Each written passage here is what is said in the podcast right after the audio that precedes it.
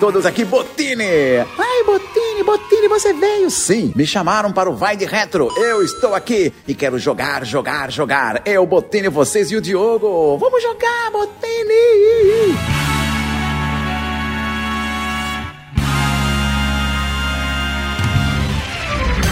Vai de Retro Podcast, feito pra galera das antigas.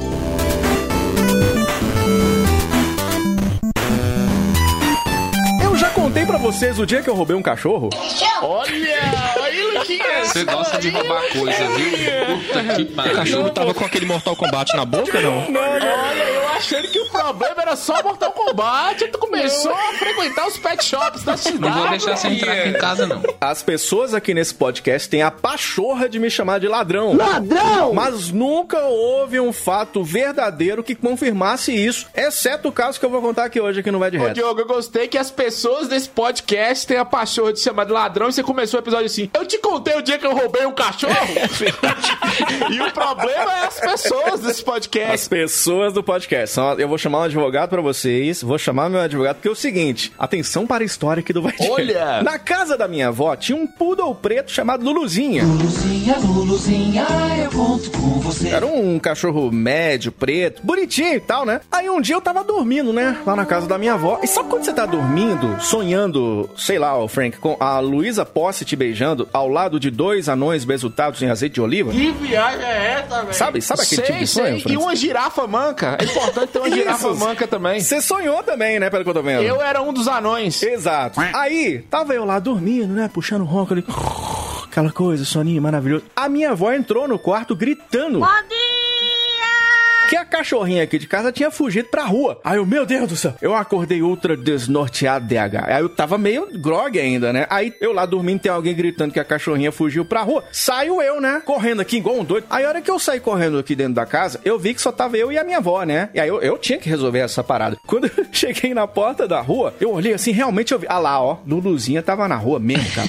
Meu Deus do céu. E se ela fugisse, ia ser foda. Eu tinha que resolver esse problema. E aí, cara, vai eu na rua correndo, desnorteado, que acabado de acordar. Aí tinham poucas pessoas na rua pra me ajudar. Eu tava meio tonto, né? Mais tonto do que eu já sou no dia a dia. E eu fui atrás do doguinho, né? Eu fui meio que encurralando ele, Lucas, assim, ó, próximo da parede, assim, ó. Vem cá, cachorro, filha da mãe. E aí, teve até um cara na rua que me ajudou a tocar o bichinho mais pra perto de mim. E aí eu consegui pegar o cachorrinho. Caraca, eu peguei, trouxe ele aqui pra casa, fechei o portão e eu notei um negócio esquisito. Eu vi que a Lulu tava meio esquisita, tava cheirando a porta, como se ela tivesse querendo sair pra rua. Ela nunca tinha feito aquilo, eu não entendi, tá ligado? Aí eu entrei de novo, a minha avó agradeceu, falou obrigado e tal. E aí eu fui em direção ao banheiro, né, pra lavar o rosto, pra acordar de verdade. A hora que eu tô cruzando a cozinha, Ah, eu meu encontrei Deus. a Lulu deitada embaixo da Era o mesa. cachorro errado. Aí eu olho pra fora, a Lulu também tava no portão. Ou seja, o cachorro que minha avó viu na rua e achou que era a Lulu, era outro cachorro. Sensacional. Ô Bison, ô Shao Kahn, ou a escala do mal, você vê que roubou um cachorro de uma pessoa, enganou a avó com Alzheimer, que levou qualquer um lá, a avó falou, é esse Cara, aqui mesmo. Sem saber, eu corri pra deixar o cachorro na rua de novo, tá ligado? Agora você imagina, brother, se o dono vê isso, imagina se passa a polícia de cachorro, nem sei se existe, a patrulha canina, tá ligado? Cara, eu ia. Nossa, eu, eu fiquei morrendo de vergonha, cara. Eu roubei um cachorro, Lucas. Você que é advogado, eu posso ser preso por isso, Lucas? Pode, é, da mesma forma que você pode ter sido preso por roubar o Mortal Kombat, a sua vida nada desregrada. O Diogo, você anda às margens da lei. Tripa seca devia ser seu apelido. Para com isso, não tem nada disso. Você, DH, você tem história inusitada aí, ô DH? Eu espero que umas certas pessoas não escutem isso, porque. né? Ah, DH! Parabéns! Genial, DH! Genial! Põe na internet que ninguém vai escutar, tá certo. Eu espero que ninguém está na internet, DH. Parabéns! Atenção, você ouvir, tem um segredo, conta pro DH que ele guarda, que é uma maravilha. Exato. Essa história aconteceu quando eu tava lá na. Sabe aquela época que todo jovem mancebo começa a beber e quer dar uma evoluída nas suas amizades? Você Aham. quer sair com um grupo mais velho, aquela coisa? Sei. Um amigo meu falou, DH, eh, na época meu, nem me chamavam de DH, era um apelido muito mais ridículo, mas enfim. Tem um apelido mais ridículo do que DH? Qual que é? Tem- Era Kenny. Kenny? Kenny é o que morria toda vez no South Park. Oh, meu Deus! Também. Era o Kenny do Beyblade, cara. Kenny do Beyblade, nossa, Exato. DH. Deu pra entender porque você é podcaster, viu, DH? É, só muita vitória. de Kenny vida. do Beyblade. Frank, eles se parecem. Eu nem sei quem é Kenny do Beyblade. Kenny do Beyblade. Aqui é assim, ô Frank. Aqui no Vai de Retro é assim. É Kenny do Beyblade. É Vavado cara metade. Eu não sei não, velho. cara onde é metade, não. meu Deus do céu. Pode, Caralho, pode velho. pôr o link no post, a foto de DH e Kenny do Beyblade. Meu Deus do Bom, céu. basicamente, ele falou: vamos ali, eu vou te apresentar uma galera legal, todo mundo é mais velho e tudo mais, nós vamos num lugar massa. E eu, é, ó, beleza, eu quero conhecer uma galera nova, tudo bem. Velho, eu não fazia ideia de onde a gente ia e nem com quem ia, só sabia que ia de carro. Beleza, fui com meu amigo pra esquina da casa dele, para um carro preto, a gente entra, tem quatro caras lá Que dentro. medo, cara. Carro preto naquela época dava medo pra caramba. Quatro caras gigantes dentro do carro e umas tatuagens muito doidas. Eu não tô julgando ninguém, mas como bom ser humano que é bom em julgar, vamos julgar. PH e a acusa do sertão. uma galera meio esquisita. Sabe aquela, aquele cara que você, aqueles caras que você bate o olho e você pensa, hum, vai dar ruim. Sei. Foi quando eu conheci o Frank, foi assim. DH, você era o Kenny do Beyblade, você tá chamando alguém de esquisito? Não, pera aí, gente. Pera aí. Cadê o limite desse podcast? A questão é, quando eu entrei no carro, eu me toquei que eu era um alvo. Pelo seguinte, eu queria sair com uma galera mais velha, eu era o mais novo, o novato no grupo e tudo mais. Mais novo de idade e o novato no grupo. Então, obviamente, iam querer me zoar. Beleza. Umas piadinhas daqui, umas piadinhas dali pra descontrair, eu vou e pergunto. E aí, a gente vai pra onde? Aí o cara fala: Nós vamos fazer uma festinha. Olha! No motel. O Michael Jackson! Era o bonde do Michael Jackson. E, e piora. Os piora. caras têm um tesão no Kenny do Beyblade, É. Eu entendi agora. Tem quatro cara e eu dentro do carro, eu sou o mais novo. Vai nós, eu encolhi todo sem graça, já comecei a pensar. Ferrou, eu vou ter que pular pela janela. O que, que eu vou fazer, meu Deus do céu? O carro para em uma esquina e vem uma mocinha do outro lado da rua com uma micro saia, um decote em vez gigante, vindo em direção ao carro. Ela para na janela, dá um sorrisinho, se curva e fala: Hoje a festa vai ser boa. Caralho, Olha! hoje a giripoca vai piu-piu. Eu encolhi, meu- meus órgãos começaram a derreter, virar de cabeça pra Que baixo, virou milkshake. Eu fiquei maluco. O que, que eu vou fazer? Socorro, me trouxe um surubão, Duas meu Tá DH. no inferno, abraça o capeta. Ficar com a menina dá um problema, mas os quatro caras, tranquilo. DH, isso pra mim era segunda-feira, DH. Cara, do nada eles viram desgraça aí, não consegue, manda ela entrar no carro. E era uma amiga deles que ia sair com a gente. Caralho. Eles combinaram, falaram, ô, tá vindo novato aí, vamos zoar, falar que você é uma garota de programa e tal. Quase, hein, velho? Ah, sem Quase. graça. A virgindade foi garantida com sucesso. Ah, era uma piadinha, DH? Era uma piada, era Pô. zoeira. Eu saio achando que eu vou beber uma cerveja com uns, uns caras novatos de um grupo novo. Uma parada Não dessa. era nada. Ele é podcaster. Ele é Pois podcaster mesmo, Nerd de raiz. suruba é só em sonho mesmo. É verdade. Então agora eu vou contar minha história inusitada. O dia que eu fiquei perdido em Mirabela. Olha! E dá pra ficar perdido em Mirabela? Numa praça, né? Eu fiquei perdido em Mirabela. É o seguinte, eu tinha 17 anos e eu nunca tinha tomado álcool. Eu fui pra essa cidade, né, de um grande amigo meu chamado Edinardo. E Amelinha e Belchior, o trio do Ceará. Olha, referência muito específica, viu? Se você entender essa referência, cuidado se é grupo de risco, ouvinte. Esse Dinardo não é daquele. Pavão misterioso. É, pássaro fogoso. Aí é, nós fomos para um bar, né? E aí eu tomando refrigerante. Aí chegou duas gatinhas e começaram a me apresentar as gatinhas. E pra eu tomar coragem, eu resolvi tomar um, umas cervejas, né? Aí eu tomei algumas, várias, e fiquei bêbado. E esse amigo meu foi embora pra casa dele. Aí ele foi e falou assim: ó, chegar lá em casa, você bate no portão eu abro pra você. Olha. Quem disse que eu achei a casa dele? Mirabela, atenção ouvinte. Mirabela é uma cidade que no norte de Minas tem 4 mil habitantes e Lucas ficou perdido. Fiquei perdido. E eu não achei a casa, fiquei bêbado. Eu saí rodando. Rodando, Rodando mesmo, rodando. que não é muito grande. Aí eu peguei e fui parar lá na rodovia, num hotel, num posto chamado Hotel Turbo. Turbo. É, eu sei. Tá certinho pros podcasts, é tudo rapidinho. Hotel Turbo, e fazendo um frio desgramado, que lá faz frio. E tinha um cobertorzinho, daqueles cobertorzinho de lã, não sei se é de lã, um trem que pinica pra caramba. Chama pulga. As pulguinhas já fazem parte de mim. O nome. E eu dormi nesse hotel, paguei 10 reais na época Nossa. pra dormir lá. Então era pulga mesmo. Isso quando você tinha 17 anos, dava você comprar Mirabela com 10 reais.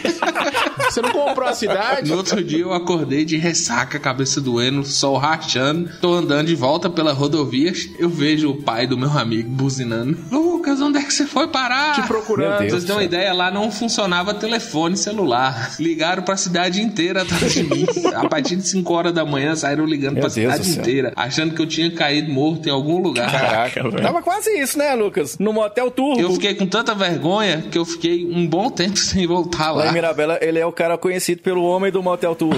e aquele boyzinho lá do Motel Turbo, lembra? Eu fiquei perdido em Mirabela, uma cidade que só tem uma avenida. Parabéns. Parabéns, Lucas. Ah, galera, galera, galera, essas histórias que vocês estão contando aí, pra mim, igual eu falei, é segunda-feira. Então vou contar uma história inusitada que aconteceu comigo aqui. Era um dia domingo. Ó pra você ver. Domingo. Acordei tipo umas 7 horas da manhã no domingo. Isso é inusitado. Você é testemunha de Jeová, Alfred? Pois é. Domingo, 7 horas da manhã. Não, a história piora, vocês não acreditam. Acordei 7 horas da manhã, domingo, eu estava sóbrio. Olha que absurdo. Ah, vá. E o mais doido desse dia, sabe o que eu fiz? Fui na missa. Olha! Eu tinha uma namorada na época. Então isso é bem inusitado mesmo. É, fui na missa lá. Cheguei na missa normal, nenhum padre quis ficar comigo. Eu falei, ué, coisa Caraca, estranha. Que inusitado. Mas aí eu reparei que eu já tava velho, nem o padre ia olhar pra mim. Eu já tava com 14 anos, o padre ia querer ficar caralho. comigo.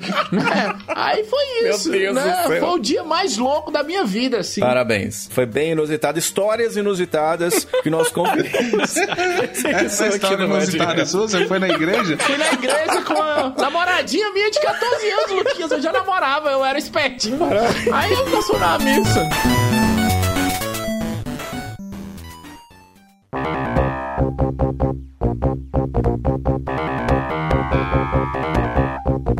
Galera, já que vocês ficaram todos abismados com essa história louca que eu contei aqui, agora vamos pra Retro News. Vamos entrar no que interessa. Retro News número 1 da revista Super Game, ano 1, número 4. Especializada em SEGA de novembro de 1991. Uma revista vermelhona com todas as fases do Batman. Um cartaz do Sonic maravilhoso. E tem também todas as fases do Spider-Man, que é outro jogo bom também. E com a matéria de capa sobre o game que vamos comentar hoje. Abre aspas. Pit Fighter já chega para o Mega, o jogo de luta mais genial da história da humanidade. Vou repetir, Pit Fighter. Pit Fighter é o jogo de luta mais genial da história da humanidade.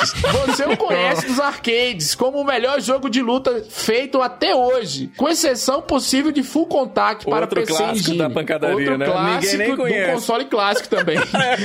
Pit Fighter finalmente chegou para o Mega Drive chegou muito bem, obrigado. Os incríveis gráficos digitalizados perderam um pouco na adaptação para o Mega. Olha, como se o problema fosse só os gráficos. São também apenas dois lutadores, mas de resto está tudo lá. A plateia é plebeia, mal cheirosa, barulhenta e sem vergonha Era no nós, né, limite. que tava lá na plateia, né? Pelo que eu tô percebendo aqui, Era né? nós. Como éramos enganados nos anos 90, Pit Fighter, o jogo mais genial de luta, foi pesado. Humanidade. Meu Deus do céu. Uma coisa que é interessante falar dessa revista, porque, claro, né, a Super Game fazia o filme da SEGA, né? Era uma revista focada, claro, no Mega Drive. E o massa, eu tava vendo na revista, tem aquela propaganda foda do Phantasy Star, aquela que falava que o jogo tem três meses de duração, lembra? Com as legendas em português e tal. O link tá no post pra você conferir essa capa. E é, é muito interessante, porque é o seguinte, o Pit Fighter do Super Nintendo era horroroso. Aquele típico joguinho de 8 em 1 que vinha, né? Agora, se fizer uma comparação, o do Mega Drive é realmente 10 mil vezes melhor que o do Super Nintendo, né, Frank Santiago? Melhor e Pit Fighter, eu acho que deu uma forçada também. Eu acho um desrespeito pros games colocar Phantasy Star e Pit Fighter na mesma Na mesma notícia. revista. Na mesma revista, meu Deus do céu. Caralho, velho. Pit Fighter era muito ruim. É. Cara, que Pit bosta. Fighter tem a pior jogabilidade que eu já vi num jogo na minha vida. Não, cara, mas ó, a versãozinha do Mega, ó, por exemplo, ele é mais rápido no Mega Drive do que no Super Nintendo, então dá pra jogar, tá ligado? Grandes bosta. Vamos pro próximo? Vamos, mas deixa eu só falar uma coisa. Uma coisa é fato. Os gráficos... Não, não, precisa não, precisa não. É foda porque, ó, a versão do Mega Drive tem vozes digitalizadas o tempo todo, a animação da tela de título é tipo a do arcade, tem barra de live, que o Super Nintendo, quando tá morrendo, só mostra o número. A única hora que número poderia me matar, o DH, é quando eu levava meu boletim pra minha mãe, tá ligado? E, e com o Pit Fighter. Ah, e é né? morte instantânea, Era desse amigo. jeito. E, cara, e ele é mais Street Fighter que o próprio Street Fighter, porque ali você vê que é rinha de sprite mesmo, o Pit Fighter, né, o Franco? Os caras cara, os caras vão num cantão no quarteirão e sai quebrando um na porrada do outro, né? É, e outra coisa, eu sou ceguista, não dá pra defender o Pit Fighter aqui, não, mas deixa eu falar uma coisa pra vocês que Lucas deixou falar, Não. né? Aquele clima de porrada, igual o Diogo falou, pelo menos a gente sentia no Pit Fighter. Entre o do Mega Drive e do Super Nintendo, o do Mega Drive era melhor, aquelas vozes mandando você ir lutar, só que a jogabilidade é horrível, gente. Não dá, É, não dá. mas uma coisa que é importante a gente falar é o seguinte: Pit Fighter saiu em 1990. Então, nessa época, o que tinha de melhor de jogo de luta era mesmo o tal do Pit Fighter. O- lembrando, o Street Fighter 2 saiu em 91, tá ligado? Hoje ele não é definitivamente o melhor jogo de luta, mas na época ele era bem interessante. Lembrava a versão do arcade, inclusive. Eu acho até a versão do Mega até melhor que a do arcade. A do arcade é meio travadinha, tipo a do Super Nintendo. Cara, se você quer jogar Pit Fighter, o que eu acho meio esquisita, né? A gente não queremos julgar você querer jogar Pit Não, eu Fighter. vou julgar, Mas eu se vou você quer julgar. jogar Pit Fighter, você joga a versão do Mega Drive. Thank you. Então, para eu salvar vocês, iniciarei a notícia número 2. E vem aí mais um game novo para o Game Boy Color. Olha aí. Nossa, que legal. Ó. Anunciado para o terceiro trimestre de 2020. Ou seja, ele deve sair até setembro. É um jogo novo de plataforma que lembra Kirby's Dream Land e Trip World. Serão cinco níveis com chefes ao final de cada um deles. E está sendo desenvolvido pelo espanhol Aiguanachem. Olha, belo nome. Parece mais chinês isso Meu aqui, né? filho vai chamar Iguanachem.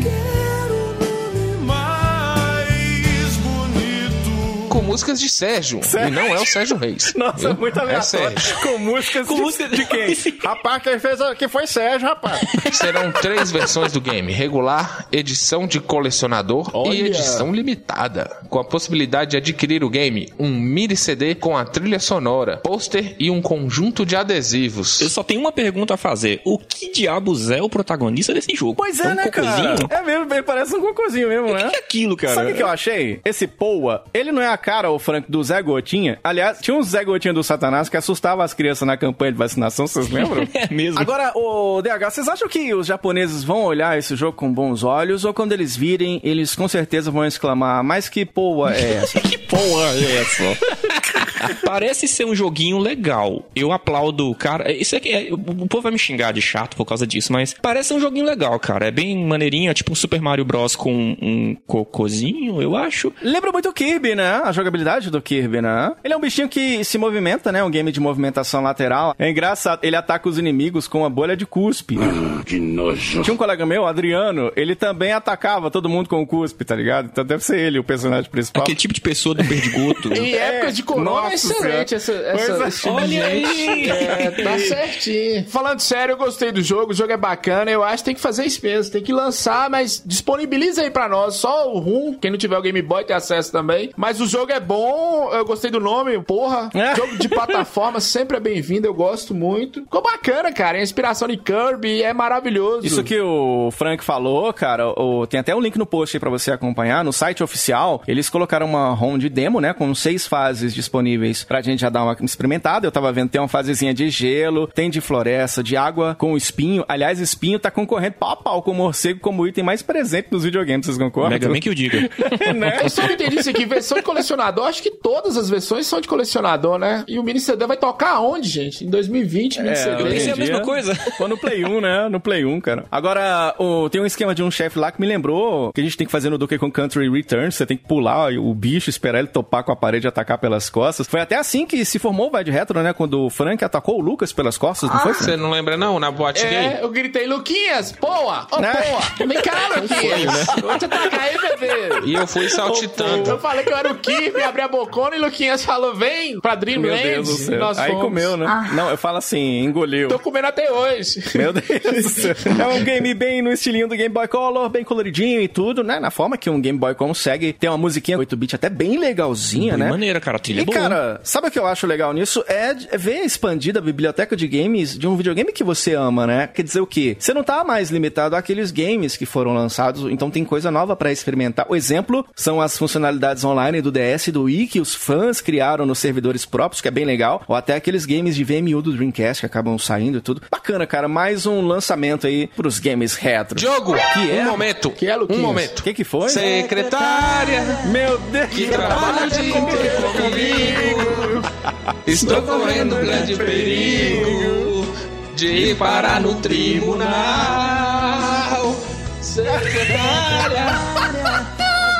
E quase que foi mesmo, viu, Luquinhas? Arrumou uma namorada de 19 anos, dois anos a mais, ia dar um BOzinho aí, Amado Batista. O melhor é a referência que o Lucas fez que ele cantou secretário porque ele tá correndo o perigo de ir parar no tribunal pro cast de hoje, né, Lucas? E do nada, do nada, Iremos assim. parar, eu gosto de pegá-los de surpresa por trás. Gostoso. E pelo visto eu consegui. Chega, porque hoje o Vai de Retro será processado com o programa que vamos trazer um classiquinho num jogo do Diogo. Olha, vou dizer pra você, a melhor escolha já feita na face da Terra. Então vamos que vamos. Eu sou o Diogo Rever. Eu sou o Lucas Silveira. Eu sou o DH Passos. E eu sou o Frank Santiago. Então vamos que vamos, tá no ar mais uma edição do Vai de Retro. Vamos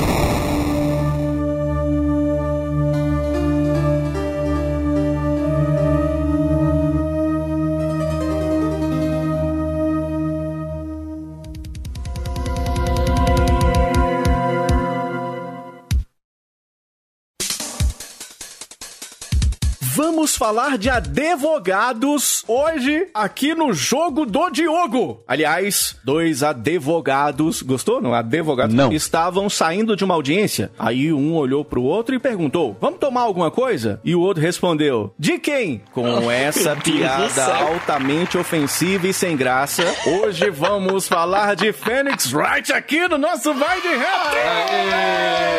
Maravilha! Phoenix Wright! Protesto! Isso, exatamente. Phoenix Wright, meu filho, um game sensacional que trago hoje no jogo do Diogo. Aliás, eu quero saber o que que é o jogo do. Esse quadro jogo do. O que, que é isso? É o que, Frank Santiago? Jogo do. O que, que é isso? Jogo do é um jogo que a gente vai. é, cada um dos participantes traz um jogo, né? E apresenta pros outros, defende o jogo, né? E aí tem que nos convencer, quem tá trazendo o jogo tem que nos convencer das qualidades desse jogo, nos convencer a jogar esse jogo, o que, que esse jogo tem diferente e, mais importante, nos apresentar o jogo e para os nossos ouvintes. Legal, cara. Esse não é o primeiro jogo do aqui do Vai de Retro. Nós tivemos o primeiro jogo do Frank, que é o episódio número 10, sobre o Gex do 3DO. Também no Vai de Retro número 20, o jogo do Lucas, sobre o Driver do PlayStation 1 também, um classiquinho bacana. E hoje nós iremos falar de Phoenix Wright, cara, do Nintendo DS, um game repentáculo, maravilhoso, sensacional, gostoso, cult. Também lançou pra outras plataformas sensacionais. Ou Fênix Veríssimo, né? Nas traduções de fãs que fizeram no Brasil. Achei genial mudar o Wright pra bem Veríssimo, tá ligado? cara. Lindo. Os caras são muito foda. É um game da Capcom. Primeiro jogo de uma patsa franquia. O primeiro lançado, inclusive, originalmente para o Game Boy Advance, né? Em 2001 no Japão. Depois lançado no mundo todo em 2005 para Nintendo DS, onde ele ficou, claro, mundialmente conhecido. Mas aí saiu também para Windows, para os celulares. Tem até um remaster da trilogia principal. Aí saiu para tudo. Saiu para Nintendo Switch, PlayStation 4, Xbox One. Remaster bonito, diga-se de Tem passagem. pra Windows também, né? E Nintendo 3DS também, né, cara? Phoenix Wright é um jogo conhecido como Ace Attorney. É como se fosse o as da advocacia, digamos assim, né, cara? Phoenix Wright é um game, uma espécie de graphic novel, né? Meio point and click adventure, mais ou menos isso. De um game de advogado. Só isso já faria as pessoas simplesmente desistirem de jogar e jogar o DS fora, né? Porque quem quer jogar um, um game de advogado, point and click, visual novel, inclusive, em especial, eu, eu quero até lembrar a versão do Game Boy Advance, que é toda em japonês, tá ligado? Isso não faria o menor sentido, mas quando lança a versão pro Nintendo DS, a coisa fica mais palpável, né? É inclusive bom lembrar que esse estilo de visual novel, ele é até muito mais consumido lá no Japão, né, DH? Cara, no Japão é um, um lance assim. Tem toda a série Zero Escape, né? 999, tem o VLR, tem aquele Doki Doki que fez muito sucesso com os streamers recentemente, não sei se vocês viram. sei, cara. Que é um jogo assim fofinho, mas que é meio perturbador e te deixa sem dormir, se você, né? Pois é. Sim, sim. Vai, vai, vai, vai procurar, gente. Vai procurar que vale a pena. E vários point and click adventures também que são muito famosos, né, DH? Por exemplo, o Days of the Tentacle, Green Fandango, que é, nossa, é muito famoso. O Secret of Monkey Island também. Full Throttle também é clássico pra caralho, tá Nossa, ligado? demais. O próprio Fatal Frame, que nós falamos aqui no VDR número 5, jogos de terror, tá ligado? Todos esses são classiquinhos de games de apontar e clicar, embora Phoenix Wright não seja, sei lá, essencialmente isso. Mas é interessante você ver que tem ali uma pegada disso que o DH tava falando, né? É até interessante de ver um game que você encarna um advogado. E aí ele me fez até pensar, ô Lucas, quando é que você acha que a gente teria um game em que você encarna um podcaster, Lucas? Nunca. Eu tô pensando melhor mesmo. Eu até acho que é, a gente ter, num videogame, a gente quer ter um personagem que vence, né? Um, um que é perdedor igual na vida real não faz o menor sentido, né? Como é que é o podcast? O podcast é um nerd Olha! Caralho. Olha! Olha, o Luquinhas hoje tá nervoso. que não venceu na vida. Não, peraí, peraí. Dá pra fazer umas mecânicas maneiras. Com o botão direito do mouse você come um Doritos, com o botão esquerdo você vira uma coca. É, com a barra de rolagem você rola, porque Doritos se Rola. coca, você vai rolar. Agora, o, o Frank Santiago, o que, que é um game point and click? É que você tem que tomar decisões, né? Pra história continuar, você vai, escolhe e muda o, o curso do jogo, né? Ah, legal, cara. Legal. Depois do RPG, que é um gênero que eu não gosto. Point and click são poucos que eu gosto de jogar assim, mas geralmente são a história mais profunda do que a jogabilidade em si, pelo menos a, a Sim, meu ver. verdade. Point click é um dos meus gêneros de jogos favoritos. Aí, ó. Eu tenho o Until Down de terror, que é maravilhoso. É massa mesmo, né? O Detroit Become Human, Jogaço. maravilhoso. Tem o, um com aquela atriz, A Emanuele. a Ellen Page. Então, assim, é um estilo de jogo que eu gosto muito. E quando o Diogo indicou, fiquei muito feliz, Diogo. Boa indicação. Eu adoro esse estilo Aí, de jogo. tá vendo? Mas assim, só uma, uma diferenciaçãozinha básica aqui. Ele é um visual novel com elementos de point and click. Isso. Porque 90% do jogo é um visual novel. Ele é mais um adventure, se você for fazer uma comparação mesmo com esses games da década de 90, É né? porque o Phoenix Wright, ele não te dá a opção de você mudar a história. A história, o final da história vai ser sempre o mesmo. É verdade, não tem vários finais, assim, digamos assim, né? Cara, o Phoenix Wright foi o primeiro jogo que eu joguei na vida nesse estilo que o Lucas já falou que gosta, né? De apontar algumas coisas e tal, e ter essa narrativa do game toda focada no enredo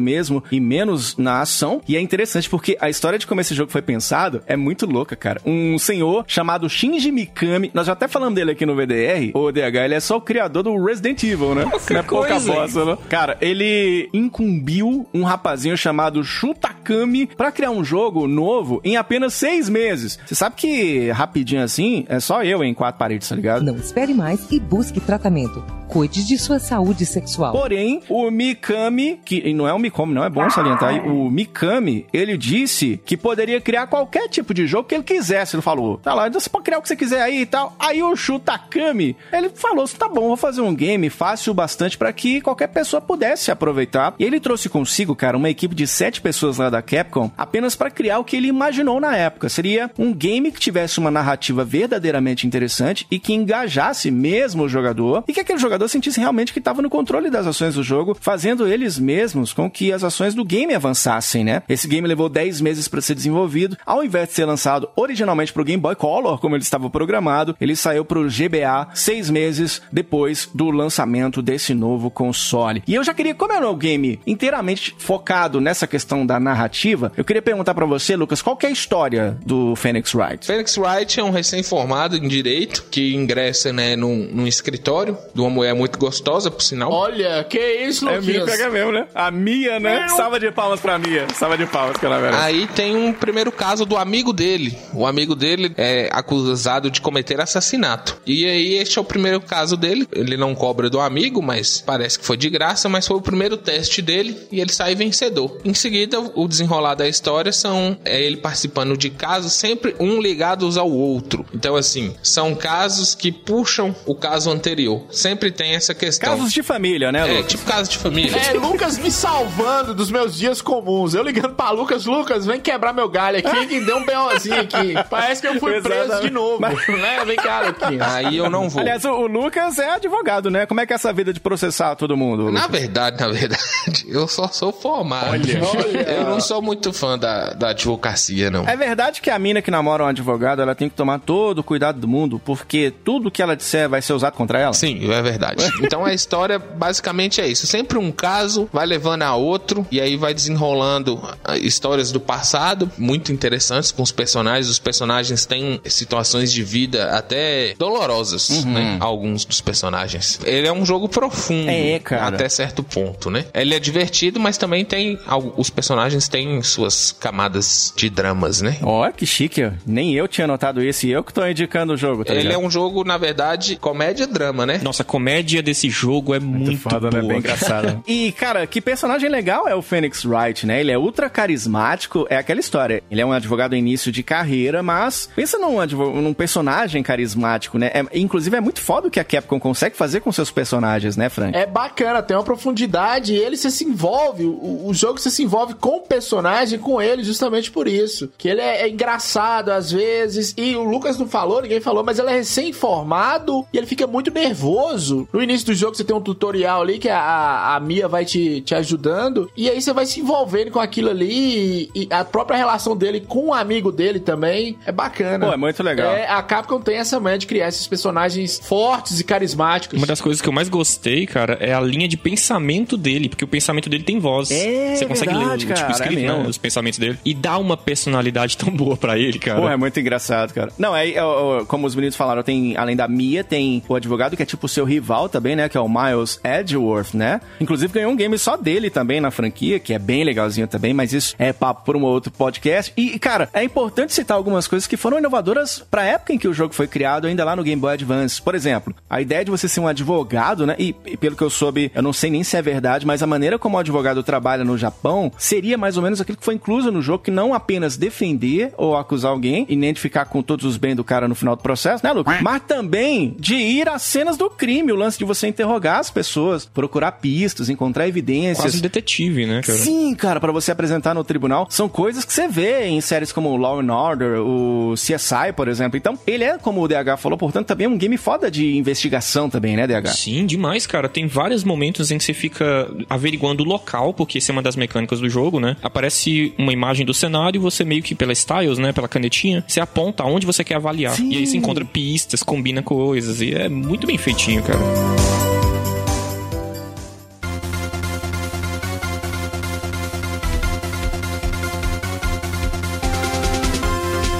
Cara, agora vocês estavam falando do humor, cara, ele é um game engraçadíssimo, né, cara? Seja nas expressões dos personagens, a forma com que as histórias são conduzidas, as pessoas que você interroga, até bicho que você interroga, cara. Tudo isso, sabe, eu acho divertido demais. E, e, tipo assim, eu nunca quis ser advogado, tá ligado? Mas esse jogo faz o que eu nunca quis e faz isso parecer ser divertido. Eu até passei horas e horas no sofá jogando esse jogo e puta merda, cara, é um jogo divertido. Vocês já quiseram ser, a mãe sua já, já quis que você fosse advogado, Frank? Ué, mãe queria, toda minha família queria que eu fosse advogado. Que eu, é, quando eu optei fazer curso de história, ser professor, eles queriam que eu fosse advogado. Com a lábia que você tem, miserável, tá é, doido. que eu tenho uma lábia, que eu converso demais, que eu, que eu brigo demais com as pessoas, que eu tenho argumentos. E como é que você veio parar aqui? Aonde a coisa deu Pois errado, é. né? Agora, deixa eu só fazer um adendo aqui. Eu acho também, Diogo, que, assim, claro, o Japão é outra cultura. Mas você vê, o jogo começa num clima meio pesado, cara. Assim, tem um assassinato, a gente vai Sim. entrar mais no método. E esse humor, eu acho que é pra dar uma balanceada, porque realmente, se fosse só o, o- a história pesada dos crimes, era um jogo meio bem assim. É um jogo meio bem complicado. tenso mesmo, né? É igual eu falei, Frank, o, o jogo ele tem o, o drama, que é muito bem desenvolvido, e tem a comédia. O drama é espetacular. Eu acho, inclusive, melhor do que a comédia. A história dos personagens, é, a do Miles Edgeworth, né? Mas eu chamo ele é de espada mesmo, né? Que eu peguei a tradução.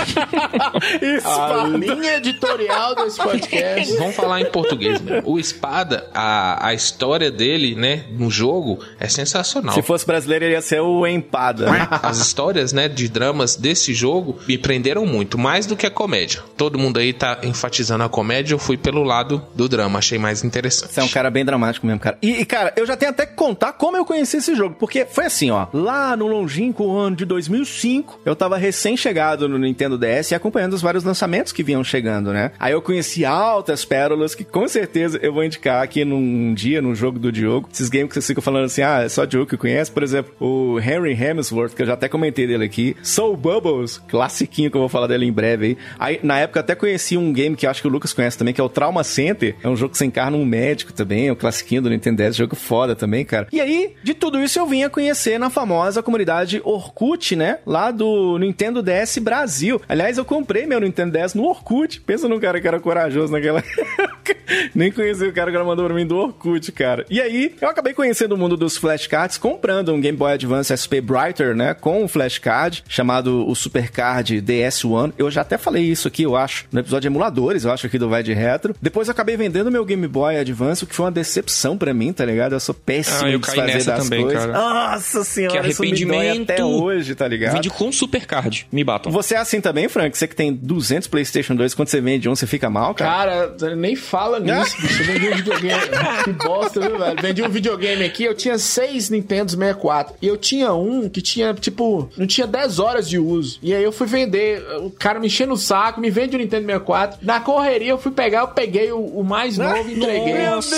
E eu tenho um na caixa, só que esse tava mais novo do que o que tá- tem na caixa. Nossa, Foi horrível, velho. Não, cara. não fala mais não, que eu já tô depressivo com isso que você falou. E aí, cara, eu vendi o meu Game Boy pra comprar o DS Lite, preto, lindão, tá ligado? Vinha com slot de GBA, então, tipo assim, ainda oferecia os games de DS que eu já tava emulando sem muito sucesso no PC, como o New Super Mario Bros. naquela época e tudo. E aí, cara, todo game que saía pra flashcard, lá na comunidade tinha um tópico oficial informando o número do game, sobre o que ele era, screenshots, era muito completo. E aí a gente ficava sabendo que aquele game foi lançado em mídia física e você podia escolher se você compra ou não, ou se ia baixar e tal. Tinha reviews também em cada tópico oficial. Um game até que eu fiquei na época louco pra comprar o original quando saiu foi o Chrono Trigger do Nintendo DS. Eu não comprei, até me arrependo hoje em dia, tá ligado? Mas, ó, já que a linha editorial desse podcast é contra pirataria, eu quero citar aqui um que eu comprei completo na época por causa desse tipo de post foi o Pokémon Heart Gold, cara. Completinho, já veio com a Pokéwalk. Na época eu paguei uns 159. Hoje ele custa em média 859 reais. É as loucuras do Mercado Livre, né, Frank Santiago? É, e esse episódio não precisa de um advogado pras loucuras, que esse episódio trem vem, né?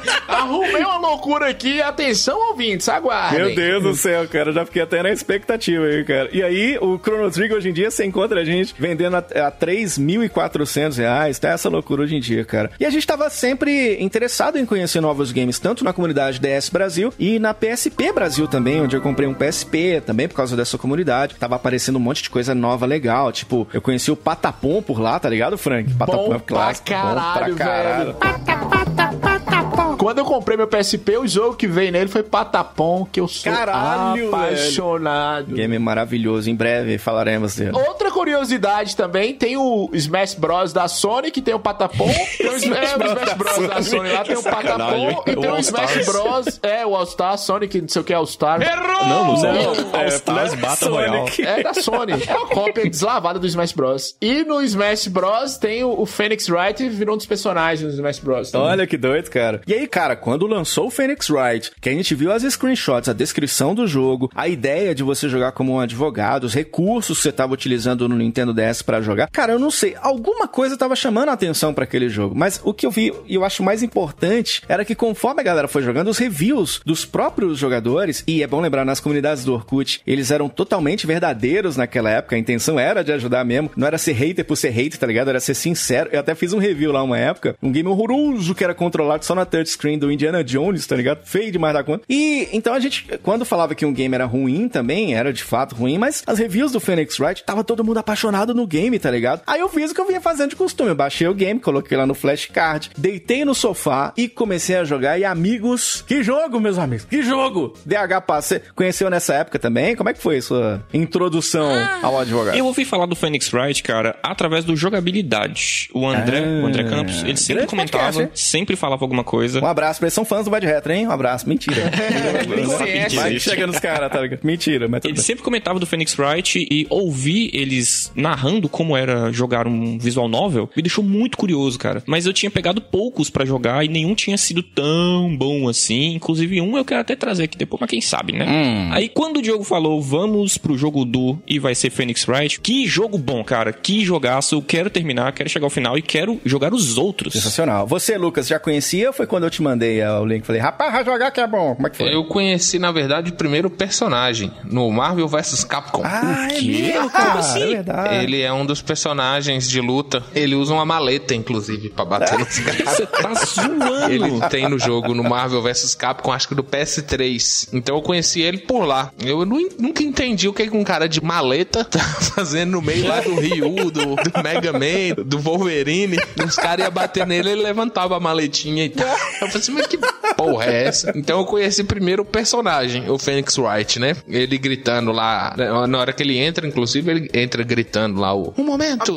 Ah, tá. E o jogo em si, eu já tinha ouvido falar. Há muito tempo atrás, uns seis anos atrás, sete anos atrás, eu comprei um Nintendo DS e desbloqueei, né? A linha editorial desse podcast contra a pirataria, mas eu desbloqueei. Totalmente. Fazer uma vinheta disso. Aí é, eu pedi pra colocar jogo lá. Falei assim, ah, coloca uns jogos aí. Aí a pessoa foi e colocou esse Phoenix Wright só que em inglês, né? Então não, não joguei muito, não me interessei. Vendi meu DS, depois comprei outro, só que aí eu não desbloqueei. Depois vendi ele de novo. E um tempo atrás eu fui e comprei outro. Vocês são tudo muambeiro de console, né, meu Deus do céu? E aí tinha o Phoenix Wright também, mas continuava em inglês. Joguei um pouquinho, mas eu não tava entendendo nada, eu não ia ficar usando o Google Tradutor. Aham. Aí Diogo foi e falou que tinha ele traduzido. eu fui pedir ele pra me mandar e coinci coinci Coincidentemente. Coincidentemente, obrigado.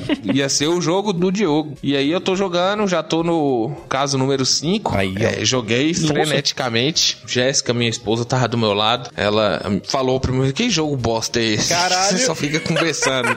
Ela falou, né? Você só fica conversando. Aí eu fiz: não, amor, é legal. Senta aqui do meu lado. Aí ela me ajudou em alguns e falou assim: ah, continua sendo bosta. Eu imaginei Aí- que fosse. mas eu gostei porque é o estilo de jogo, igual eu falei mais cedo, né? Que eu gosto. E eu vou continuar jogando. Diogo, se você tiver outros traduzidos, Eu me não, eu manda. não tenho nada a ver com isso, não. A linha editorial desse podcast é Totalmente contra. contra. Agora, ô Frank, você também conheceu nessa época ou conheceu agora que eu indiquei? Porque lembrando, galera, que aqui no jogo do, mesmo que a galera ache que o game é uma bosta, o cara é obrigado a jogar É. pra dar uma opinião abalizada. É, então vamos lá. O jogo em si eu conheci agora que você indicou, né? Você já Aham. tinha falado, antes da gente gravar, você já tinha falado sobre esse jogo e eu, eu meio que dei uma pesquisada. O personagem eu já conhecia do Super Smash Bros. Ultimate, igual eu falei, do Ultimate Marvel vs Capcom, né? Eu achava interessante e eu não sei se vocês lembram, mas o Capcom vs Tatsunoko Sei, do, do Wii. do Wii. Quando surgiu esse jogo maravilhoso, recomendadíssimo. É bom mesmo, cara. Tinha-se a especulação que o Phoenix Wright também ia entrar nesse jogo. E acabou que ele não entrou, entendeu? Era só uma especulação. Como eu disse pra vocês, eu joguei e eu sou do time da esposa do Lucas aí, que achei uma bosta o jogo. Apesar da história ser maravilhosa, dos personagens serem maravilhosos,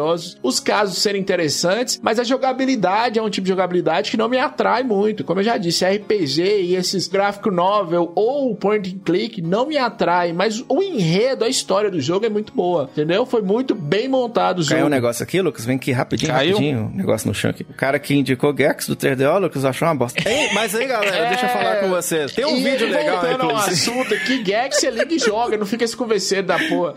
E olha, ele foi todo pensado, é interessante. É, no início eu falei que eu acho que era limitação porque o cara queria, o, o criador queria fazer um, jogo de detetive. E talvez os Sim, ouvintes não saibam, cara. esse jogo é a influência principal de um jogo que eu gosto, que é o L.A. L- L.A. Noir. Lei Noir. Ele Lá no ar. É, esse jogo é bom, maravilhoso. E a inspiração desse jogo é totalmente no, no Phoenix Wright. Cara, hoje mesmo, mais cedo, eu tava também no ar. Olha, lá na rádio, né?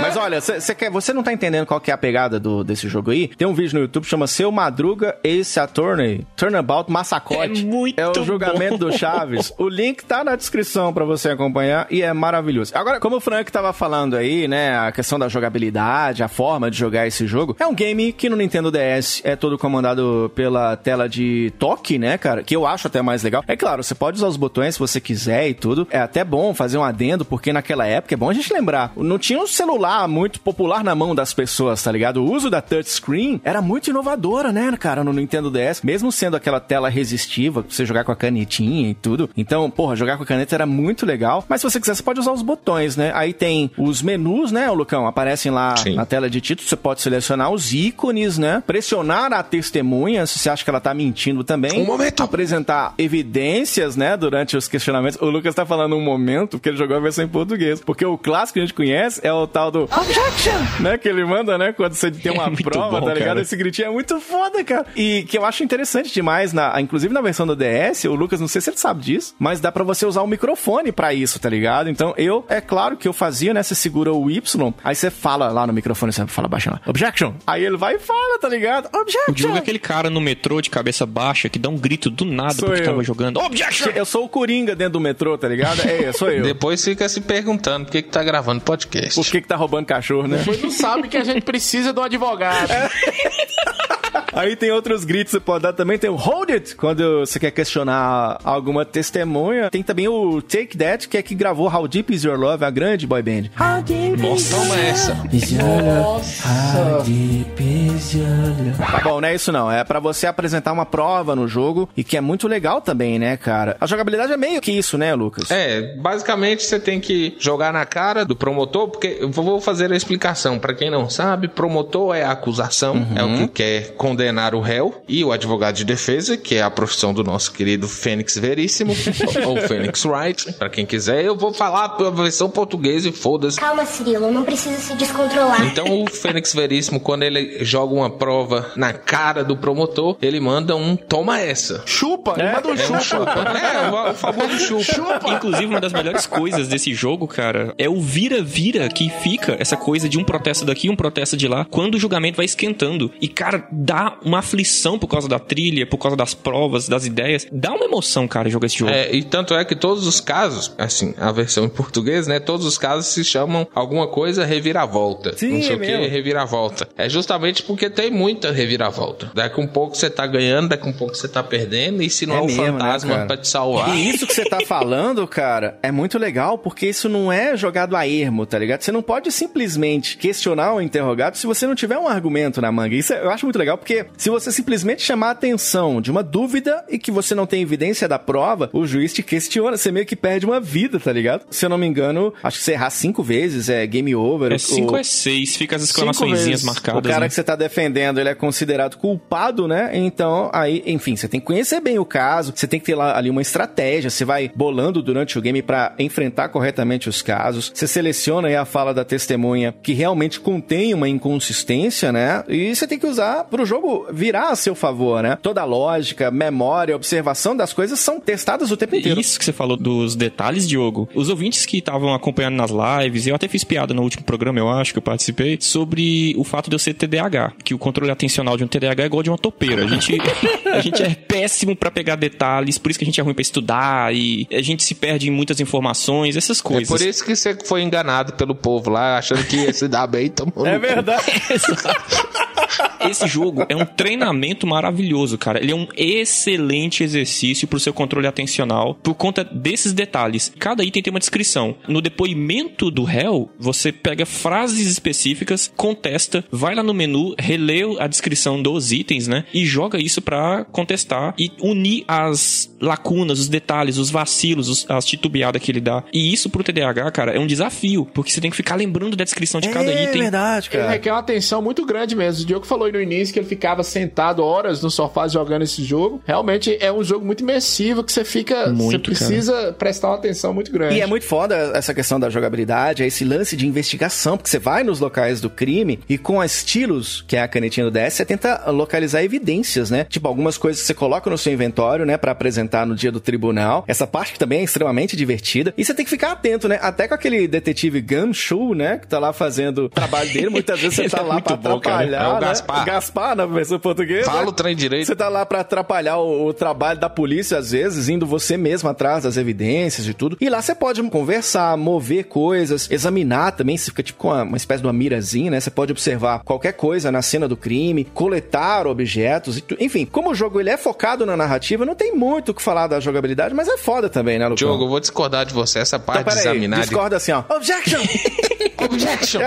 Diogo, objeção ao senhor. Protesto. Essa parte de caçapista é um saco. Você não gostava, Meu não? Deus, é um Nossa, chato, velho, pra adorei, caralho. É a cara. parte mais chata que tem. O legal é, é o pau quebrando no É tribunal. porque ele é advogado, viu, DH? Ele é advogado aqui no Brasil, Ah, ele não porra gosta de tipo de coisa. caçapista, moço. Quem tem é polícia, não é Aí, eu tô advogado, falando não. que acabou de provar o que eu acabei de dizer. Tomar banho, moço, coisa chata. Fica e, e caça lá. O, o legal é o quê? É conversar com o povo. Por isso você não deu certo na profissão, hein, Luquinha? Não, advogado- Gostei, você tá achando que é só os show lá. Ah, eu quero fazer um showzinho. Porque agora eu sou o CSI. Eu sou o fodão. Eu sou o pica, né? É só show, filho. O legal é o show. Por isso tá gravando Vai de Retro aqui, não Pois sabe é, por quê. pois Eu sou o bruxo, igual o Ronaldinho Gaúcho. É só na hora do show. Tanto bonito quanto. Agora, sabe o que, que esse jogo me lembra, cara? Não sei se vocês lembram disso, aqueles livros antigos de detetive, tá ligado? Tinha um que eu lia, chamava Assassinato no Avião da Meia-Noite. E era assim, nele tinha umas páginas que era tipo assim, não vire a página ainda, descubra, sei lá, quem pode ter envenenado o suco. E aí lá na página tinha um puta desenho que você tinha que procurar, se você observasse direito, tinha ali uma mão suspeita ali com um anel e tudo, você podia, sei lá, identificar como sendo um dos passageiros. É o tipo de mecânica que eu acho foda demais, É cara. tipo um livro-jogo, né? Isso, exatamente. Isso eu acho o máximo. Isso eu li, eu li muito. Agatha Christie lá. Sim, cara. Nossa, sim, sim. li demais, cara. O Sherlock Holmes, os livros, né? Essas coisas de detetive, não é nem na área de advogado, mas de você procurar, você envolver, a história te envolver pra você chegar a uma solução, é bacana demais, cara. Muito foda, muito foda. Aliás, são quantos casos aí no Phoenix Wright, ô Lucas? São cinco casos, né? Cada jogo tem cinco casos, né? É que na verdade é o seguinte, pro, o jogo original eram quatro, aí no remaster do DS, né, que é o que a gente jogou, Aí botaram mais um. os quatro originais e mais um, né? Ah, legal. O nome em inglês, né? The First Turnabout, que é o primeiro caso que envolve o amigo Que é dele. meio um tutorial. É, um tutorialzinho, aquilo que o Frank tava falando, né? Tipo, você vai defender um velho amigo que tá sendo acusado de um crime e tudo. É aquela história do advogado ser igual o papel higiênico, tá ligado? Que, que você faz a merda e depois espera o advogado vir limpar. É exatamente isso. Então, alguém matou uma mina, né? Com uma estátua. Não faz nem muito sentido. Você imagina a Regina Duarte, cara, matar um fã com um troféu imprensa. Sou leve, sabe? Isso não, não é possível de acontecer, é, Lucas? Protesto. Objection! Objection. Não era um, um, uma estátua, era um relógio. Ah, tá, porque tem esse esquema mesmo, é verdade. e isso, mesmo. foi justamente o que definiu o caso, viu? Eu não sei se você jogou. É porque você tá, o negócio que você tá fazendo chama spoiler, né? É spoiler, né? que Você tá fazendo. E aí você vê que o Phoenix Wright tá ultra nervoso, como a gente tava falando, por ser seu primeiro caso, né? Até porque o, o amigo dele, o Larry, só faz cagada, né? Eu. Deixa eu até pensar, onde que eu vi isso mesmo? O, o amigo só faz cagada. é, Ah, foi aqui no Vai de Retro Pô, é mesmo. minha vida. Foi aqui comigo. Verdade. Aí tem o lance do promotor também apresentar suas testemunhas. Você pode também tentar achar incongruências nos depoimentos deles também, né? Que ajudem a defender o seu defendido. Olha, eu falei bonito, não falei? Não. Aliás, incongruência é uma palavra linda também. Use também numa cantada. Um dia eu tava de carro e fiz uma incongruência à esquerda. Fala isso que você vai conquistar menino. Vai dar certo. Vai dar certo. Vai. E aí, cara, uma coisa foda do primeiro caso, de início, é que você já sabe quem cometeu o crime, né? Então, isso é, eu acho interessante demais porque eles fizeram pra te ambientar no jogo. Então, no primeiro caso, faz você focar no que deve fazer pra revelar o assassino e não em manter de fato um mistério sobre quem seria o cara. Isso torna o game um pouco mais amigável lá no começo. Tem até uma hora, eu rachei de rir nesse primeiro, é engraçado, que você tá lá pressionando a testemunha de acusação, né, Diaga? Aí ele apela, arranca a peruca e a peruca joga na sua cara, tá ligado? Em que outro jogo você pode falar que o cara deu um ataque de peruca no sujeito? Diogo tava falando aí, mas também a gente tem que. E o Lucas falou que não gosta de ir atrás das provas, mas eu acho que o tutorial também ele é bem casadinho pra te mostrar que não é um jogo de detetive, é um jogo De advogado, de, processo. Advogado, de processo. Por isso que ele já mostra, ó, esse aqui é o, é o acusado, você tem que defendê-lo e tal, o seu amigo. Tanto que no tutorial não tem busca de, de, de pistas, né? É. Você ganha tudo na mão. É, isso é, é- engraçado demais que você é, tem uma hora que você coloca um papagaio no interrogatório, tá ligado? Aí o juiz fica tipo, oh, sim, realmente é uma boa ideia. Tipo, levando a sério a ideia do advogado. tá Esse ligado? juiz é muito doido, cara. Esse juiz, esse juiz é tapado, bicho. O jogo começa com o pezinho no chão. Ele é bem na realidade, bem provas, assim, tudo certinho. Só que, é, pra não dar spoiler aqui, começa a colocar no meio umas coisas que são um pouco surreais. tipo um contato com o mundo exterior, umas paradas, tipo um papagaio no tribunal. Ah, faz parte, eu acho, da, da loucura que é o gameplay, assim. E acho que se torna envolvente. Por exemplo, tem aquela. Esse do papagaio, que é muito engraçado você interrogando um papagaio. Tem o, um- o caso do samurai, tá? Vocês jogaram o caso do samurai, que é engraçado também. Isso é e é loucura loucura, que assim. cara. É tipo uma parada que você tá no, tipo, num- numa parada de num set de cinema e não sei das quantas. Então, eu acho que ele envolve essas paradas, assim, assim, pra deixar um pouco mais interessante. Porque uma das coisas que eu acho que é, inclusive, um ponto negativo é que ele é muito linear, como tá falando o Frank. Ele é a mesma coisa o tempo todo, né? Aquilo ali e não sai daquilo mesmo. Então eu acho que pra tornar uma, uma parada mais interessante, eu acho que ele tem essa loucura. Inclusive a gameplay dele é bem grandinha, né, cara? Acho que pro um portátil tá bem excelente, assim, né, cara? Na minha concepção, eu acho que colocou esses elementos sobrenaturais pra ficar mais envolvente e pra não ficar muito regionalizado só no Japão, né? Só no sistema de defesa do Japão, que a princípio ele foi um sucesso muito grande no Japão. E quando ele é traduzido pro inglês, aí você tem que ter essas coisas. Não é tão viajado assim. Nós já tivemos casos reais de usarem cartas psicografadas Sério, para resolução de É crimes. verdade, cara. Chico Xavier participou de um É julgamento. sério? É sério. Então, assim, é fora do comum. Mas eles colocam como se fosse assim, vamos explicar. Se isso ocorresse com frequência, seria mais ou menos aquilo ali. E a questão do papagaio, o papagaio ele usou mais pra provar que o cara não era um spoiler, né? Não vou É, falar. não vou não, porque esse tipo de jogo não dá muito pra dar spoiler, porque senão estraga mesmo a, a experiência. Aqui no Brasil mesmo teve casos da polícia chegar na casa e, e o,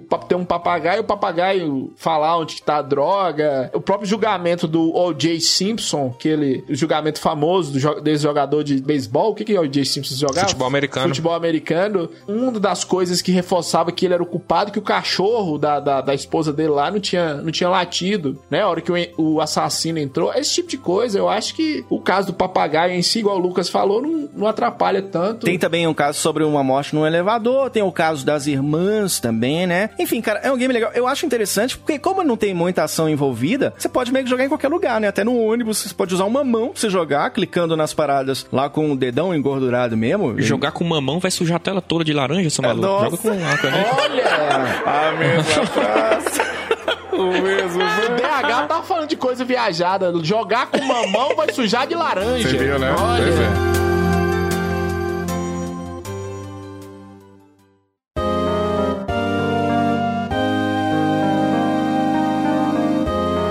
Cara, agora o visual do jogo eu acho lindo, cara. Ultra colorido. Tem uma certa ação que parece vinda de um anime. Quem assiste anime tá ligado no que eu tô dizendo. Claro que é tudo meio paradinho, né, DH? Mas é totalmente imaginável um anime do Phoenix Wright. Tanto que virou um anime, né? Com 47 episódios, O né? Preciso Sim, sim, cara. Muito Tem foda. aquele Netflix lá de anime, Can't Roll. É, tem no Crunchyroll, tem, tem mesmo. E, cara, eu acho foda que quando os personagens dão testemunhos, você vê imagens, tipo em flashback, tá ligado? Em preto e branco, com os depoimentos deles, sejam verdadeiros ou não, né? O foda do game é isso, você tentar descobrir quem tá falando a verdade ou quem tá falando a mentira, mas isso meio que faz um blend com a história, porque você vai acompanhando toda aquela narrativa em cada um dos cinco crimes, assim. Então, porra, eu acho ele um game completo demais, tá ligado? Outra coisa eu acho que foda também, quando você tá pressionando as testemunhas e você vai colocando elas contra a parede, é, essas mentiras vão caindo, elas vão meio que se revelando, né? As expressões das caras deles meio que muda totalmente, vão ficando mais agitados, E a né? trilha Puta, sonora é, cara, eles ficam tremendo ali, meio nervosos, putaços assim, tá ligado? Com mais rápido que aquele homem que fala: Esse programa tá uma putaria. Esse programa aqui tá uma porra. É o que ele falaria, inclusive, do Vai de Reto se ele participasse aqui, cara. E é foda. As únicas leis que você não encontra lá nesse jogo é a lei de Newton e a lei de Gaga, né, ô Lucas? E a de Murphy. Também. E ainda bem, ô Frank, que o Phoenix Wright é ambientado no Japão, né? Porque se fosse no Brasil, os casos seriam o Garoto Pateta, Gugu e o PCC, né? Picolé com sapo em Montes A Claros. grávida de A Taubaté, o parkour de Taubaté também tem que ser analisado. Essa semana aqui em Minas Gerais, o Uber recebeu uma nota de 40 reais e deu troco. É Brasil, Nossa. né? É Brasil. Aqui em Montes Claros chegou a nota de 3 reais. Isso ficou famoso, cara. Isso Agora, rodou. o DH tava falando da trilha sonora, puta que pariu, salva de palmas aí, cara. Maravilhoso. Tem o clima do game, né? É a pegada que você tem que ter umas músicas meio dramáticas que mudam de acordo com o que acontece. Por exemplo, se você tá no meio do tribunal, a música que toca é essa aí, ó.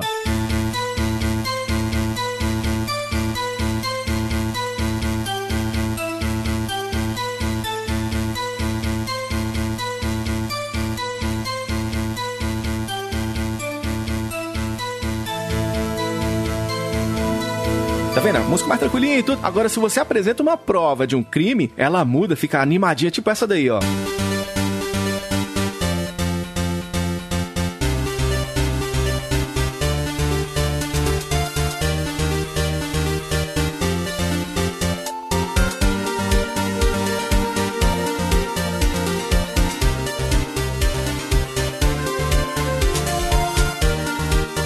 Caralho, velho, não tem como não ficar agitado quando rola essa musiquinha, né, velho? Muito puta bom, merda, cara. cara. Você entra no clima. Você quer aprender o fela da puta? Você quer ser a- o DH, aquele advogado, que quando termina o caso, você sai com o dinheiro e, e com a mulher do preso, tá ligado? Bom dia, pai. Agora, vocês acham ele um game difícil?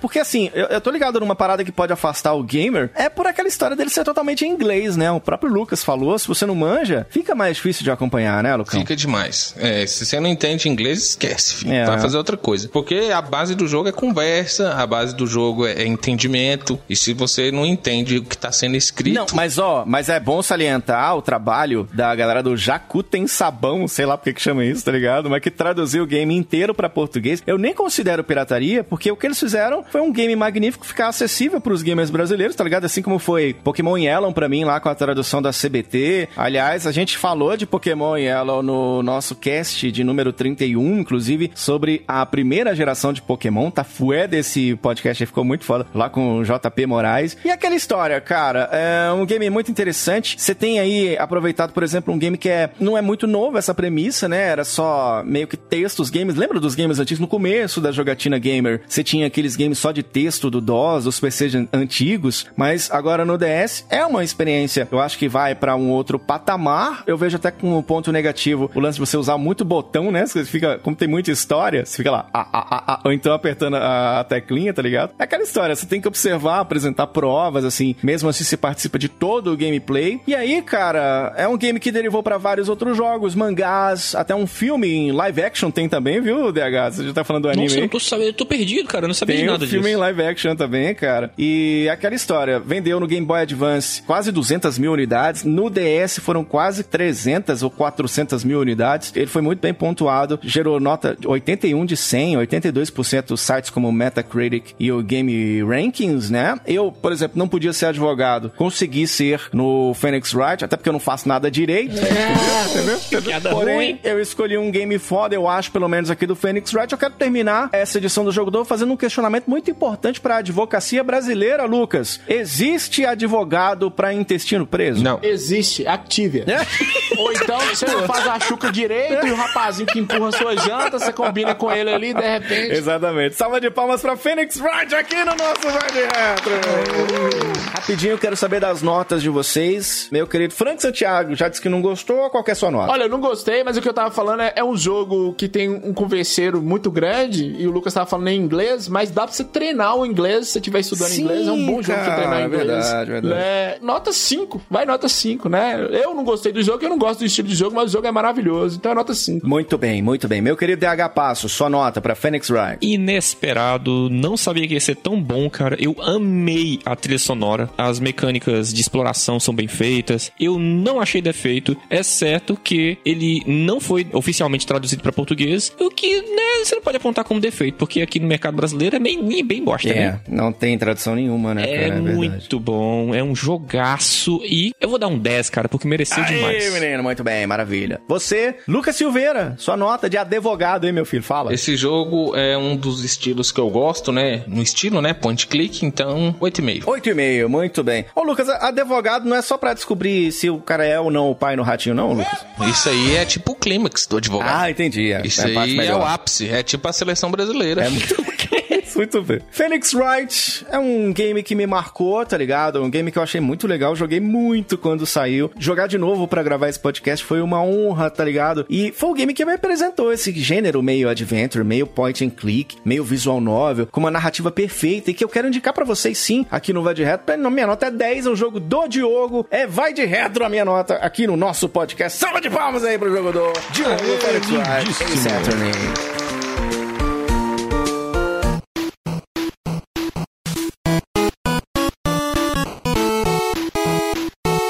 Nesse episódio de hoje, eu acho que nós temos a maior loucura de Mercado Livre aqui da história do Vai de É Reto. mesmo, rapaz? É, a maior. Eu acho que nunca teve. Olha, nós estamos no trigésimo alguma coisa episódio, né? Já passamos mais de 30 episódios. Então vamos começar a loucuras de Mercado Livre aqui, ó. Vamos explicar o que é essa loucura de Mercado Livre aqui. Atenção você, ouvinte, que tá aí guardando aquele dinheiro, de repente quer investir em alguma coisa, O Diogo. cara quer ser a Betina, o Frank Santiago. É, o cara quer ter o seu primeiro milhão. Ele tem um real e quer até um milhão, tá ligado? É, ele não sabe com o que ele vai gastar esse dinheiro dele. E aí, gasta numa coisa bacana, sabe o que que é? Ah, é o o apoia-se do Vai de Retro Salve e o PicPay do Vai de agora pra ficar. Nós chegamos no ápice. Chegou, agora somos um podcast de verdade. Você lembra do primeiro episódio de papai falando comigo? Dinheiro de otário é festa pra malandro. Agora, né? Quem quer rir tem que fazer rir, né, Diogo? É, dinheiro na mão, calcinha no chão. Aqui não tem. Finalmente, a gente trouxe aquilo que os nossos ouvintes pedem com muita calma, com muita tranquilidade. Que é aquela frase que é né, explicada quase como um sussurro, que é o seguinte: Lança mais episódio aí, ô caceta! Então, pra isso, nós acabamos realizando a ideia do nosso ouvinte aqui do Vai de Retro. Estamos lançando hoje o Apoia-se, o PicPay aqui do nosso Vai de Retro. Sensacional! Aê! Cara, e eu quero já começar explicando uma coisa. Olha, a gente deixa claro que a contribuição do ouvinte, ela não é obrigatória, tá ligado? Não é pra fazer falta pro ouvinte. É. Se você quer tirar o do seu pão e dar pra gente, não tem problema. Mas não é pra ser obrigatório. Pra que comer, né? Pra que morar? né? Pra que pagar água e luz? E aí, pra que que serve o Apoia-se? Pra quê? Pra que que serve o PicPay? Então, é pra manter a saúde do podcast, galera. Vocês estão ligados que uh, a maior treta aqui do VDR é o lance da periodicidade que todo mundo reclama. Nós temos outros trabalhos, nós somos servidores, né, meu filho? Nós somos pobres, porém limpinho. Não, fale por você. Ah, é limpinho, é verdade. Não, nem todos. E aquela história, cara. A gente poderia estar se esforçando mais pelo Vai de Retro, mas é aquela questão, assim. A gente tem que manter os servidores, site, reunião, pesquisa, produção de pauta, os vários temas que são levantados para gravação de um programa só. Tudo isso, cara, infelizmente tem de fato um custo operacional muito grande. E aí, pra garantir o programa com essa barrinha lá em cima, que a galera sempre elogia a nossa edição, elogia o humor, enfim, tem doido pra tudo, mas elogia a forma com que a gente leva o VDR. É por isso que a gente tem que, às vezes, focar em outros projetos pra manter o projeto do VDR e acaba tomando o nosso tempo de dedicação ao Vai de Retro. E é aí que você entra, meu filho! Esta grande campanha vai ajudar a pagar a edição, servidor, investir no equipamento, produzir, inclusive, conteúdo pra YouTube e muito mais, né, DH Passos? Cara, tem muita coisa engavetada, muito plano no papel. Inclusive, antes mesmo do anúncio dessas campanhas que a gente tá lançando agora, alguns ouvintes já contribuíram. Os caras descobriram, brother. Se você não pode, não precisa, não tem problema. Se não tiver como tirar uns, um- umas doletas aí da, da carteira, uns realecos, você pode contribuir de outra maneira também, meu amigo. Espalhando a Aí, palavra. Manda pros amiguinhos, posta nas redes sociais. Manda no grupo do WhatsApp da família, aquele que só tem bom dia de vó. Isso. As vó tudo manda bom dia às 5 da manhã. Manda o Vai de Retro. E são três planos básicos pra você ajudar, tanto no Apoia-se quanto no PicPay. Você tem o plano de um real, um real por mês aí, você ajuda a gente a seguir com humor e com nostalgia. Tem o plano de cinco reais, que além de você col- colaborar e a gente ser muito grato com isso, você tem seu nome no nosso site, vai ganhar papel de parede exclusivo pra PC e pra celular. Você participa do grupo do Facebook, o Secreto, sacou? Esse nome é sensacional, salva de palmas. Meu Deus do céu, Diogo. O Secreto, tá ligado? Você participa do nosso grupo no Facebook e tem lives exclusivas todo mês aqui com a galera do VDR. Olha que maravilha. E temos o plano de 15 reais, né? Que é o plano Retro Gamer Raiz. Além de todos esses itens que a gente já falou, você garante podcast semanal, ainda recebe com antecedência. Você recebe o novo podcast aqui da família Vai de Retro, que é o Descontrole. Salva de palmas aqui pro Descontrole. Descontrole, VDR. Já gravamos o primeiro falando sobre qual que é o pior videogame da história. Foi sensacional, cara. E por que é o Mega Driver?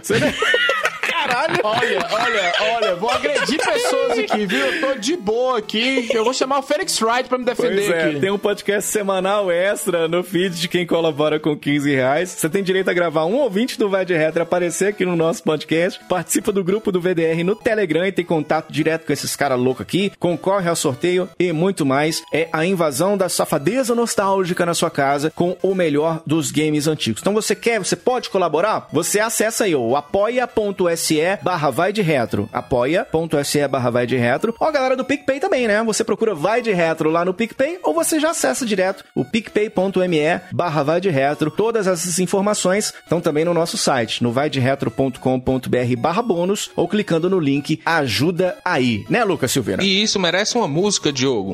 0500 2013 005 pra doar 5 reais. Meu Deus do céu. Ah, meu Deus do céu. Caiu um negócio aqui, Frank? Caiu um negócio aqui. Frank? Pera aí. É pra isso que o ouvinte vai colaborar, Frank? É pra isso aí? É, eu nem falei do pack do pezinho nosso que vai rolar, que É. nem a água da banheira que a gente vai dar de brinde também, Não, essas e coisas. por falar em brinde, atenção. Esta é a maior novidade, então. Os 50 primeiros que colaborarem com o apoio de 15 reais vão ganhar um kit exclusivo aqui do VDR com o cartão com agradecimento autografado. A gente esqueceu como é que escreve, mas nós vamos tentar. Não, a digital. A digital. É autógrafo. E que dá direito a sorteios. Tem um botão lindo com um beat escrito Eu Ovo Vai de Retro.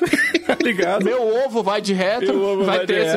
E ainda tem prêmios voltados ao videogame. Num deles, você leva um videogame pequenininho nostálgico, eu não vou dizer o que é. E tem um outro também, brinde nostálgico surpresa, para os 50 primeiros apoiadores de 15 reais lá nos nossos planos. Então você vai lá, apoia.se barra vai de retro ou picpay.me barra vai de retro, Frank. Eu acho perigoso esse aqui, o, o videogame pequenininho, você não fala o que é, vai que chega, né? Um Zibo. Apoiador, né? Ou chega alguma coisa Um 3DO. assim. Pode ser um brick game. Vai que você ganha um brick game e eu nunca ganhei, é você que ganha. Não sei, não sei, creio eu. Vai chegar na tua casa. Fique ligado no nosso Apoia-se aqui do nosso Vai de Reto. Já até agradecer agora às pessoas que. Os caras são muito doidos, velho. Os caras são loucos demais. Os caras acharam o link do Apoia-se antes da gente anunciar e eles já apoiaram o VDR. Vocês são muito loucos, cara. Vocês são muito loucos. Eu já quero agradecer aqui o Felipe Abner, grande Felipe Abner, o Jean Brito, também o Kleber DNC, Igote Melo, o Bruno Castro Alves, gente boa também, o Luiz Carlos de Souza Barros e o Alan Monteiro, que já os caras buscaram, não sei como que esses caras localizaram, já estão fazendo parte aqui do nosso Apoia-se e também do PicPay. Valeu, salva de palmas pra eles aí, pra todo mundo que colaborou com a gente.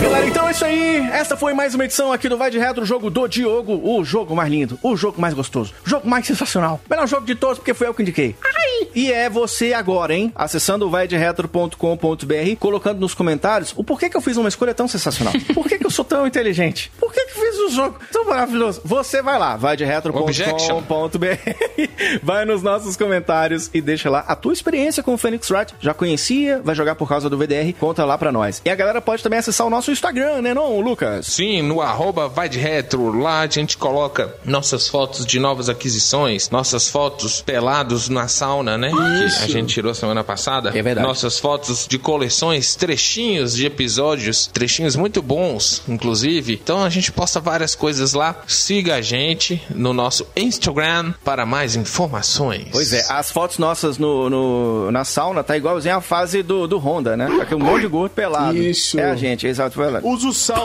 lá. a galera do Zussão. Ursão e Ursal também. É proibido olhar no olho, viu? É verdade, não pode mesmo não. A gente também tá no Twitter, né, meu querido DH Passos? Exatamente. Corra para nos adicionar no Twitter, arroba vai de retro. Muito bem, você também pode acessar o facebook.com barra vai de retro. Nós temos o grupo de ouvintes, que é o Retroativo, o grupo aberto de ouvintes. Estamos lá no Secretro também, pro grupo de apoiadores, trocando uma ideia. Você também pode deixar as cinco estrelinhas para ajudar na divulgação aqui da nossa safadeza nostálgica e colaborar com o Vai de Retro para conquistarmos o mundo. Esta foi então mais uma edição aqui do nosso Vai de Retro. Valeu, até a próxima. Tchau, tchau.